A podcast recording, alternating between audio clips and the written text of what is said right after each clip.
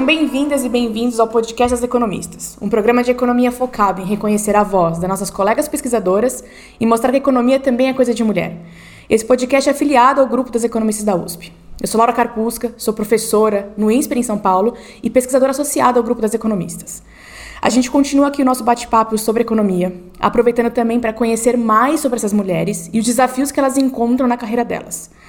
A gente também quer mostrar que a economia é uma ferramenta que nos ajuda a entender o mundo em que vivemos e que pode ser sim usada para melhorar a vida das pessoas. Hoje, nós vamos falar sobre mulheres na política no Brasil. E para isso, a gente vai conversar com Rafael Bruce. Rafael, a gente está muito feliz que você tenha aceitado o nosso convite. É... Você é o terceiro homem que a gente traz para falar no podcast. E a gente queria começar é, com a pergunta que a gente tem feito para os nossos colegas homens, que é perguntar quando é que você notou que existia uma diferença de gênero na carreira de economia. É, obrigado pelo convite. Eu fico muito feliz de ter sido é, convidado para esse podcast. Eu sou um ouvinte. Inclusive, é uma tarefa difícil é, falar depois de tanta gente boa que participou daqui. A Bruna Pujari, que é uma grande amiga minha. O, o Renan Pierre teve um último episódio, faz uma pesquisa muito parecida. Então, é, eu fico, fico, feliz e honrado com esse convite. Também fico feliz de ouvir a Laura sendo introduzida como professora da, do INSPER. Temos uma colega que me política agora aqui no departamento, isso é excelente.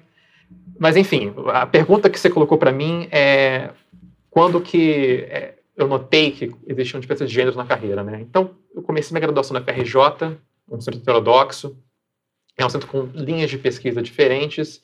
Então, como tem em economia, por definição, um certo sorting de áreas, né, as pessoas se alocam em áreas, tem um sorte de gênero nisso. Em algumas áreas do departamento mesmo, entre os professores, a gente vinha que professores se concentravam. Então, áreas como microteórica e econometria eram majoritariamente homens que davam. Eu não tive nenhum. Acho que tinha uma professora que dava é, econometria, o resto tudo era homem. Microeconomia teórica, majoritariamente masculino. Macro, é, havia alguma participação de mulheres. História e sociologia, é, como é costume é, em departamento de economia, essas matérias de serviço acabam sendo, infelizmente, a, tem essa, divisão, tem uma divisão igualitária entre áreas, né? É, entre os alunos, pelo que eu me lembro, no começo do curso havia é, alguma uma participação de mulheres era menor que outros cursos, claro, mas era muito notável ao longo do curso quem ia ficando, quem ia saindo. Então, ao final do curso, a gente tinha uma proporção maior de, homem, de homens, proporção menor de mulheres. E mais ainda, isso ficou gritante no mestrado. Aí, quando eu entrei no mestrado, eram uma turma de 22 alunos, cinco eram mulheres, uma seguiu para academia depois disso. Aí, realmente, é quando esse convívio é quando fica mais notável, né? É, essa diferença tanto de demandas da sociedade sobre alunos de pós-graduação, quanto as demandas é, que a academia impõe, né? As pessoas e as escolhas que são impostas. A academia, até hoje, é uma profissão meio é, como vou dizer, aristocrática. É, poucas pessoas têm essa oportunidade e pessoas é, que têm aí um custo de oportunidade maior é, acabam indo para outras áreas. É, é uma profissão muito incerta também. Então, é, infelizmente, soma-se a isso a ausência de role models. Então, era um departamento que, apesar de precisar de mulheres, aí a gente tem a Dolores, a Paula, que participam do Economistas, uma iniciativa recente, quando eu estava no departamento ainda não existia. Mesmo assim, eram em proporção ao departamento, que é um departamento enorme, eram poucas. Espero que isso mude logo. Mas isso também é, meio que era meio que a fome comunitária de comer. As coisas se alimentavam e gerava esse ciclo vicioso onde é, a maioria do pessoal na ponta, quando se formava no doutorado, eram, grande maioria, homens é, brancos, com algum, algum conforto que podiam se dar o luxo de seguir na academia. Eu me incluo nisso, claro. Na pós, eu tive algumas professoras, foram pouquíssimas. É, eu tive a Renata Narita, da qual fui monitor também, professora da FEA. E na época, a Nathalie Jimenez, hoje na PUC, que deu é, econometria para mim também. De resto, professores todos homens. Meus orientadores também, é, graduação, esse doutorado, todos foram homens. Minhas bancas, todas foram homens. Então, tem tem aí um, papel, e isso são coisas que vão surgindo e vão, você vai tomando ações que vão é, te fazendo pensar também. Né? Você chega numa banca e se depara com todo o mesmo gênero, a única pessoa, pessoas na banca, na hora da banca de, do sexo oposto são minha esposa e minha mãe ali, e você pondera que tem alguma coisa errada aqui, que tem algo a ser feito. Eu acho que é, é uma responsabilidade que fica aí na nossa cabeça, na minha cabeça, com certeza, de todos nós, como economistas, saber como mudar isso. Mas, assim, se a pergunta é quando notei, é, infelizmente, muito recentemente, que realmente havia uma, havia, eu sempre notei, mas quando se tornou um incômodo para mim, foi quando ficou muito palpável, quando ficou na minha cara mesmo o problema. É interessante você falar isso porque eu também notei muito tarde. Então, apesar de ser mulher, né? Eu acho que eu não me perguntava muito se eu tinha um professor que era homem, que era mulher. Só em retrospectiva eu, eu notei, quando eu entrei na FEA, eu já contei essa história no podcast, então vai ser um pouco repetitivo para quem já ouviu, mas é, eu tive minha aula magna com o Delfim, né? E eu lembro dos meus colegas homens muito empolgados com o Delfim. E, claro, eu estava super feliz de ver o Delfim lá, mas eu, eu lembro de não sentir a mesma empolgação. E eu acho que tem um pouco a ver com essa questão de que não teve nenhuma mulher economista que foi lá fazer a nossa aula magna e talvez a minha identificação tivesse sido maior. Mas, de fato, o reconhecimento mesmo dessa questão das disparidades de gênero, para mim também foi mais recente, né? Eu acho que para muitos de nós. Bom, mas cada um com a sua jornada, com o seu caminho, né? Eu ia falar da sua pesquisa agora, mas eu vou trazer uma pergunta que eu ia fazer mais para o final, já que você falou sobre isso, sobre a questão da responsabilidade. E eu queria aproveitar esse gancho para te perguntar como é que você acha que vocês, homens, né, de diversos níveis na carreira, sejam os mais júniores, os mais seniors, podem ajudar a diminuir esses gaps, né? É, principalmente um gap que você comentou, que é a questão do afunilamento do número de mulheres ao longo da carreira, né? Da, é, da graduação, vai para o mestrado menos mulher, vai para o doutorado menos mulher. Quando a gente vai pensar em professoras mulheres, é um número ainda menor. Qual que você acha que poderia ser a participação de vocês para reduzir esse gap? É, tendo é, é, curioso isso, essa coisa de que eu falei do, do, no final agora, de estar atento, é, é uma coisa crucial, né? Porque Especialmente quando você é homem, e no meu caso, sou homem hétero branco. Então, eu brinco com o pessoal que se eu não fizesse nada, as coisas dariam certo para mim. Olhando os dados, se, se, eu fizesse. Tem muita pouca coisa que eu podia fazer que poderia realmente ferrar é, de um jeito profundo a minha vida. Isso é errado. É, todo mundo devia ter é, esse, essa sorte, ganhar nessa loteria aí. Mas o problema é que, uma vez que a gente tem esse lugar e está nesse, nessa posição é, mais privilegiada, a gente tem responsabilidades de tornar a ciência melhor. Tem, tem, tem um incentivo egoísta aí, né? Que uma ciência diversa, um pool diverso de participantes, torna a ciência melhor, torna é, um, um, a produção acadêmica melhor. Além disso, tem uma questão, óbvio, é, moral aí também. Então, é, uma vez que a gente está nessa posição e pessoas mais júnior têm algo a ser feito, da minha parte eu fiz o doutorado agora em 2020, minha parte tem uma coisa de estar atento e ter alguma, se coçar um pouco, é, tomar alguma. Uma coisa que aconteceu agora recentemente, é, teve uma discussão é, em torno do, desse paper que eu vou discutir agora, que de fato é um paper que são quatro autores homens. São quatro autores homens, uma literatura cujo paper seminal a gente tem a Fernanda Brolho, no JD de 2014, 12, se não me engano, são quatro anos fazendo um paper sobre reprodução feminina, certo? Isso, por si só, gera, é, gera perguntas. Pô, mas, mais uma vez, quatro homens num tema que, de gênero, é, o, o, próprio paper do, do Renan, que ele discutiu assim, também é o Renan, o Paulo e o Sérgio, né, o Sérgio Firpo.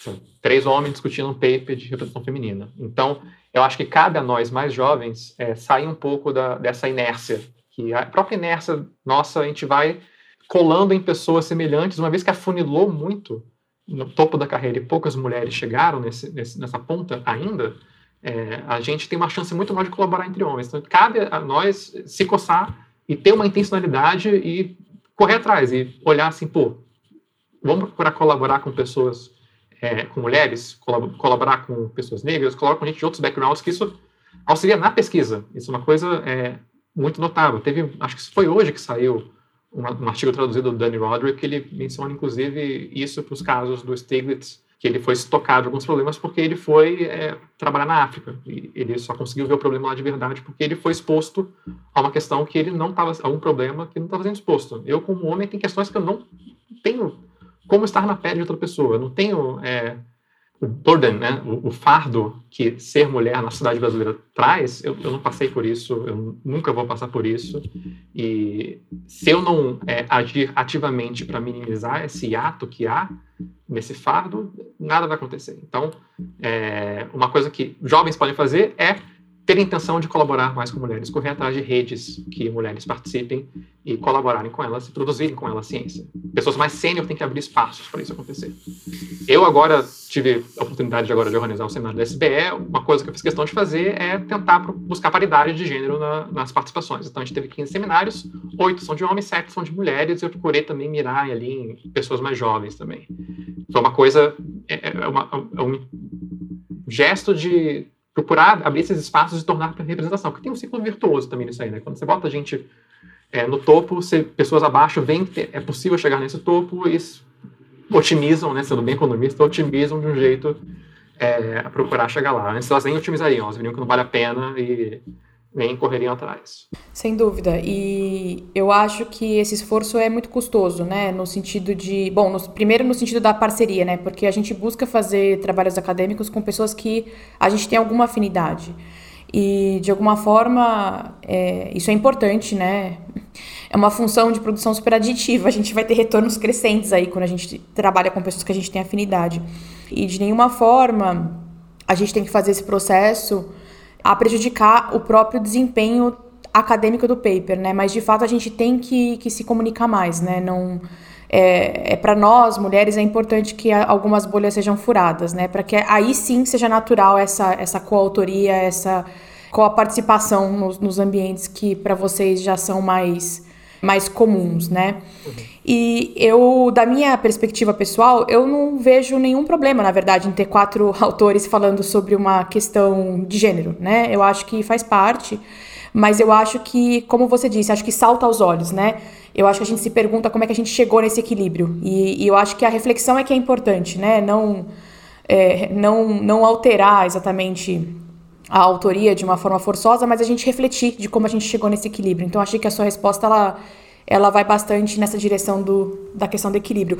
Mas vamos falar desse paper, inclusive, né? Que eu acho que é uma coisa super importante que trouxe você aqui para o podcast, não só da sua vivência pessoal, mas para a gente falar da sua pesquisa, né? É, que é esse paper que você é coautor com o Cavijas, Meloni, Remígio, e que vocês exploram a diferença na atuação de prefeitas e prefeitos durante a pandemia no Brasil. Então eu ia pedir para você primeiro inicialmente contar, né, para as nossas ouvintes, para os nossos ouvintes, os principais resultados da sua pesquisa. Perfeito.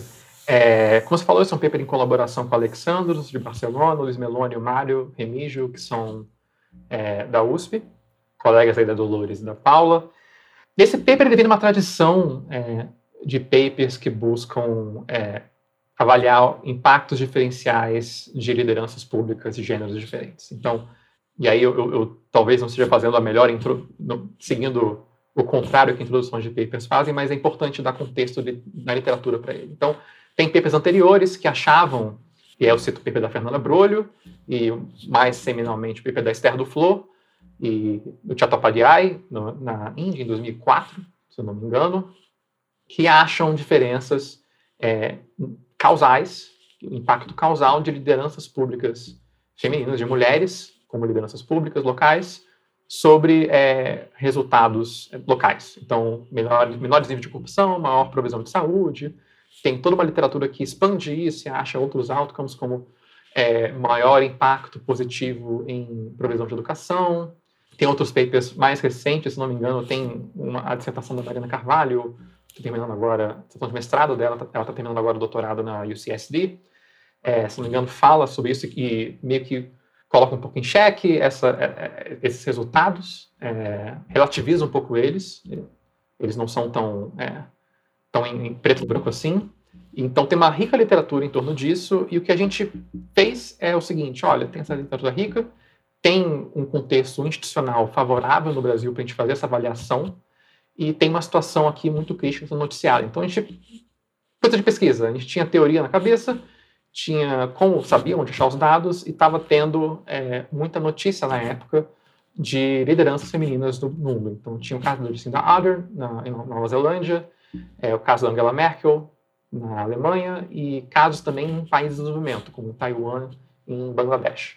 certo? Então, tinha notícias, tinha evidência anedótica, evidência jornalística ou evidência correlacional mesmo, acadêmica, mas a gente, como economista, a gente está sempre querendo respostas causais. Até porque respostas causais dão para a gente lições de policy, de formulação de política pública, que alguma coisa impacta a outra causalmente. É isso que a gente espera, inclusive, para cobrar de políticos depois. É, que a gente pode cobrar deles que não foi isso que causou, foi outra coisa. Ou está enganando a gente com uma correlação. Então é importante saber separar a correlação de causalidade, é isso que a gente procura em economia, é isso que a gente buscou fazer e complementar a literatura a literatura estava achando muita evidência correlacional de lideranças femininas durante a Covid, e a gente, sabendo que tinha esses dados do Brasil e tinha um contexto institucional do Brasil que permitia a gente avaliar causalmente isso, a gente foi e avaliou. O que a gente achou é que em municípios que elegeram prefeitas em 2016, vis-à-vis -vis municípios que elegeram homens em 2016, esses municípios performaram melhor durante a pandemia do que municípios liderados por homens. Então, esse município, o que quer dizer por performaram, né? É, tiveram menos mortes por 100 mil habitantes por Covid, menos hospitalizações por 100 mil habitantes por Covid, e além disso, a gente acha, buscando tentar abrir um mecanismo aí, que nesses lugares houve maior número de intervenções não farmacológicas. O que eu quero dizer por isso? É, intervenções que envolvem decretos para indicar o uso de máscara, é, proibir aglomerações, é, restringir transporte público, esse tipo de coisa. Então a gente acha que houve um maior número de, desse tipo de medidas tomados nesses municípios liderados por mulheres, especialmente o uso de máscara e especialmente restrição de aglomeração. Foram os principais efeitos. Além disso, a gente faz um efeito heterogêneo, que a gente liga com a literatura recente, que acha um efeito negativo de liderança populista durante a pandemia. Então, tem o um paper do Nicolás Eisenman, da GV São Paulo, com coautores, e da Jéssica Gagetti, com o Lucas Mariani. Jéssica está em Milão agora, vai apresentar no seminário da SBA, inclusive, esse, esse, semestre, um paper que eles acham que, esses dois papers acham impactos negativos da liderança do Bolsonaro durante a pandemia e como visitas dele, como a presença dele na internet afetou a dinâmica da pandemia. Então, a nossa pergunta nesse efeito heterogêneo é, será que essas lideranças locais femininas é, tiveram alguma, mediaram esse efeito do Bolsonaro, ou interagiram de algum jeito com esse efeito do Bolsonaro? Então, a gente divide a amostra em municípios que tiveram um voto alto e baixo, para o Bolsonaro e ver se o efeito foi diferente nessas, nesses lugares. A gente acha que em lugares onde o Bolsonaro teve mais voto, essa diferença entre homens e mulheres foi mais acentuada. A gente discute por que isso. É, a gente especula por que isso. Então, tem algumas coisas que a gente deixa aberto também, a gente tem que ser bem franco. A gente especula por que, é, nesses lugares onde o Bolsonaro teve mais voto, teve um maior gap de performance de liderança entre os gêneros. Ou por que em lugares teve essa diferença de liderança de gênero? Porque, enfim, lideranças femininas são entidade de uma prefeita, vem um pacote junto, né? A gente não está é, sorteando o cromossomo aqui. O experimento, a causalidade não é em cima do cromossomo. É sobre ser uma candidata política mulher no Brasil, entendeu? E, e tudo que envolve isso. Então vem tudo junto e a gente faz alguns exercícios para tentar limpar um pouco esses canais, se é possível, é, mas, de todo modo, a eleição de policy, mesmo que a gente não consiga limpar isso, é um, algo que afeta todos os papers dessa literatura, essa dificuldade de limpar esse, entre aspas, essa cesta chamada prefeita mulher, prefeito homem, que seja, de coisas correlacionadas com isso, é, a gente tenta limpar um pouco isso e dizer o que não é, pelo menos. Assim, a eleição de policy é a mesma que os outros papers acharam. Talvez, talvez não. Certamente, votar em prefeitas ou ampliar, talvez, a participação de mulheres no executivo local tem consequências boas, pelo menos que a gente contextualiza ali nesses momentos de risco, de, de high stakes, né, onde pequenas decisões têm consequências grandes sobre a vida das pessoas. No caso, um decreto para mandar pessoas usar máscara pode ter consequências grandes. Nessas condições, ter uma prefeita nesse cargo de liderança fez uma diferença enorme e salvou certamente muitas vidas.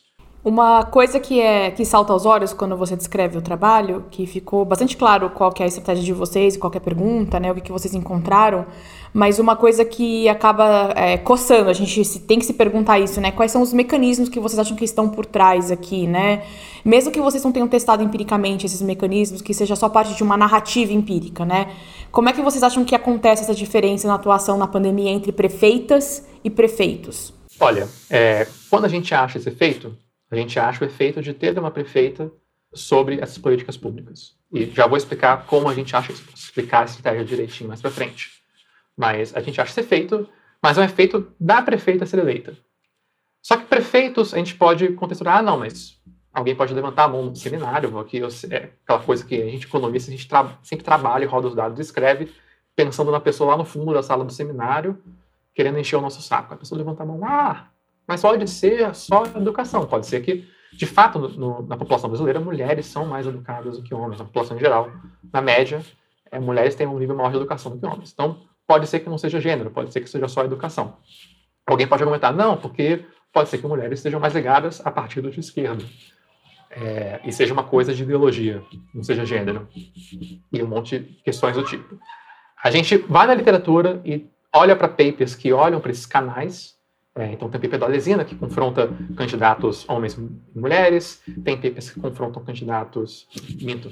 Paper da Lesina que confronta candidatos mais velhos e mais novos, tem papers que confrontam candidatos mais, mais ou menos educados, com ideologias diferentes, e assim por diante. A gente tem esses controles, a gente tem como fixar isso de algum jeito, e a gente olha, a gente vê se os resultados mudam uma vez que a gente leva em conta esses fatores.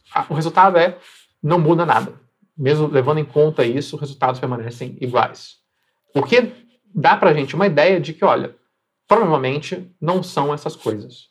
Não é educação, não é ideologia, não é a idade, é alguma coisa não observável. E aí que é, é o grande calcanhar de Aquiles é, de qualquer trabalho que lide com esse tipo de estratégia empírica de eleições apertadas e um prefeito entra e o outro não. Que, de novo, um prefeito é uma cesta. A gente pode limpar o que a gente observa. O que a gente não observa no nível individual é muito complicado de, de limpar. Então, a gente especula com a literatura o que, que, pode ser isso. Então, tem um paper antigo até do Journal of Economic Literature, um resumo de literatura do Urignisi, que é um expoente da literatura de literatura experimental, né? Experimental aqui, não experimental de campo, experimental, aquela micro teórica de laboratório, que ele acha que mulheres, em geral, nos experimentos da literatura, são achadas como é, menos overconfident. E overconfident, a tradução porca é sobreconfiante, eu, gosto de pensar como arrogante. Né? É, elas são menos arrogantes em relação às coisas, são mais avessas ao risco, se pode pensar de um jeito mais polido. Mas isso pode se manifestar de uma maneira muito clara durante a pandemia. Se elas são mais avessas ao risco e menos, entre aspas, arrogantes, é, elas tendem a confiar mais em achados científicos. Elas podem confiar, delegar mais essa função à OMS, a o que é a ciência, o que a ciência está achando de, que é o melhor método de prevenção à Covid. Isso casa com o achado. A gente tem como verificar isso? Não. Mas é uma regularidade da literatura de economia experimental que casa um pouco com a explicação se isso é bom ou ruim, elas serem avessas ao risco, se é bom ou ruim ser menos ou mais arrogante, eu acho que depende do contexto. Desse contexto, é muito claro que é muito bom ser avesso ao risco. É muito bom não ser arrogante durante uma pandemia. É um ótimo exemplo. Uh, a minha evidência anedótica, N igual a 1 da minha própria vida, me mostra que é, essa aversão ao risco vem ao fato de que, é, na minha experiência pessoal, é, nós mulheres somos mais punidas quando a gente erra, né? Principalmente no ambiente intelectual. É, os homens têm mais margem para errar. Então acho que a nossa aversão ao risco, talvez, principalmente quando você for tomar uma decisão, fazer uma escolha, ela possa vir disso, né? Existe menos tolerância para. Eu falo brincando que é menor tolerância para mediocridade feminina do que para masculina, né? Uh, mas acho que de alguma forma é, casa aí com a minha, a minha experiência anedótica e talvez das nossas ouvintes que estão ouvindo a sua explicação. É, bom, mesmo que vocês não explorem isso no paper, é muito legal a gente ter essa discussão é, da literatura como um todo, né? De quais são aí os mecanismos que podem estar por trás dessa diferença de resultados tão interessante, né? E, Bruce, eu queria, na verdade, finalizar com uma pergunta que a gente faz sempre para finalizar o podcast, mas para os nossos convidados homens a gente faz essa pergunta dividida em duas, né? Então, a primeira que é a pergunta pra, padrão, a gente pergunta é, se você pudesse voltar no tempo né? O que, que você falaria para sua versão jovem? Mas eu queria ouvir em particular também o que você falaria para sua versão jovem em relação a questões de gênero na profissão. Perfeito. É, eu vou dar a primeira resposta ortogonal a gênero e a segunda perfeitamente colinear a gênero. Resposta ortogonal a gênero, o que eu, o, o que eu falaria para o Rafael Bruce jovem é... Hum, pergunta Pergunta de terapia essa, né? Uma sessão de terapia só. Sim, é uma pergunta bem introspectiva.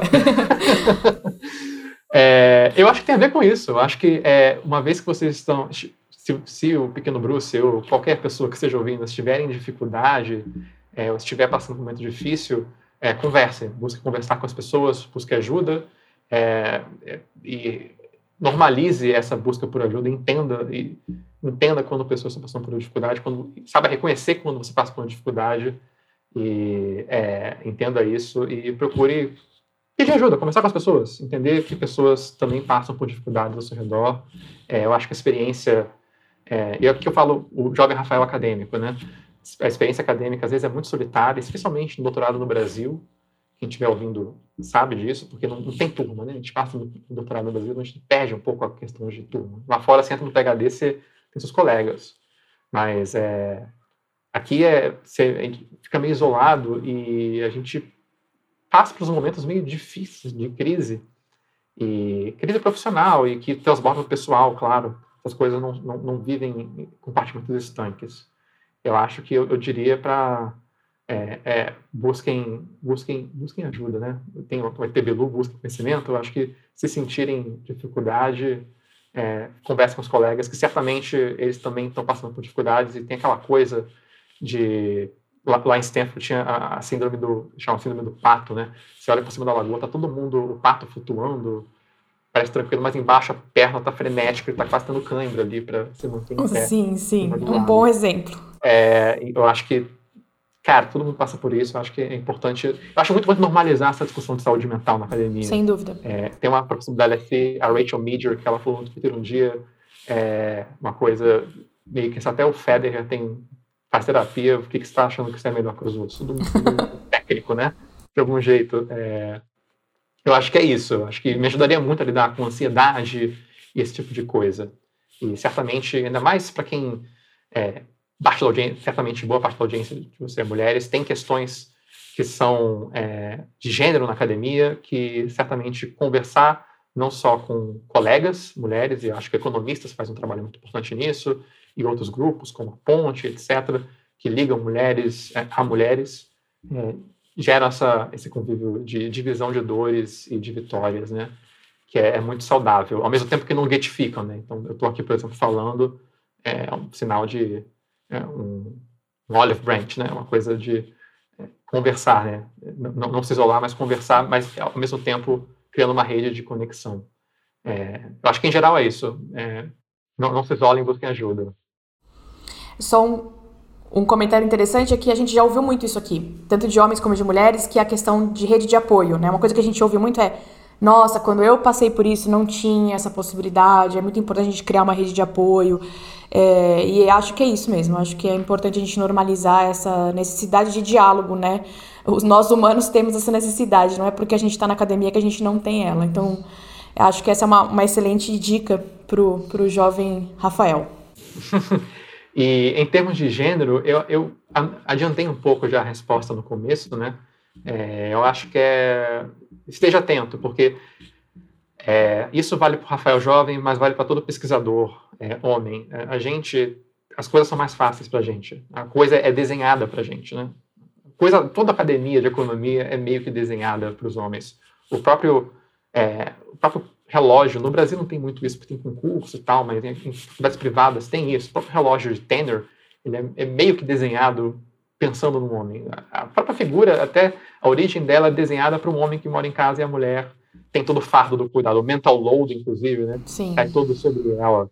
É, e não, hoje em dia isso é, é, é, diferente. As coisas mudaram. Eu acho que é, eu acho que a gente tem que se manter atento a isso e reconhecer que, olha, jovem Rafael, é, você está em vantagem, é, é, importante que você, ao subir, e as coisas, assim, apesar de ter feito doutorado no Brasil e é, ter cortado um dobrado às vezes, com essa, essa questão de estar no Brasil, né, nesse momento especificamente, nos últimos, sei lá, quatro anos, é, pessoas caíram mais do que eu, é, que eu podia ter ajudado a subir.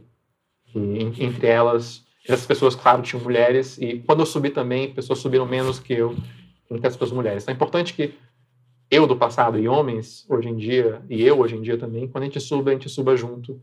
Porque, não, de novo, é bom para a ciência, é bom ter um, é bom para, de novo, quer ser bem economista? É, é bom do ponto de vista bem egoísta. É bom para você como ter um coautor mulher. É bom para você ter um colega de departamento mulher.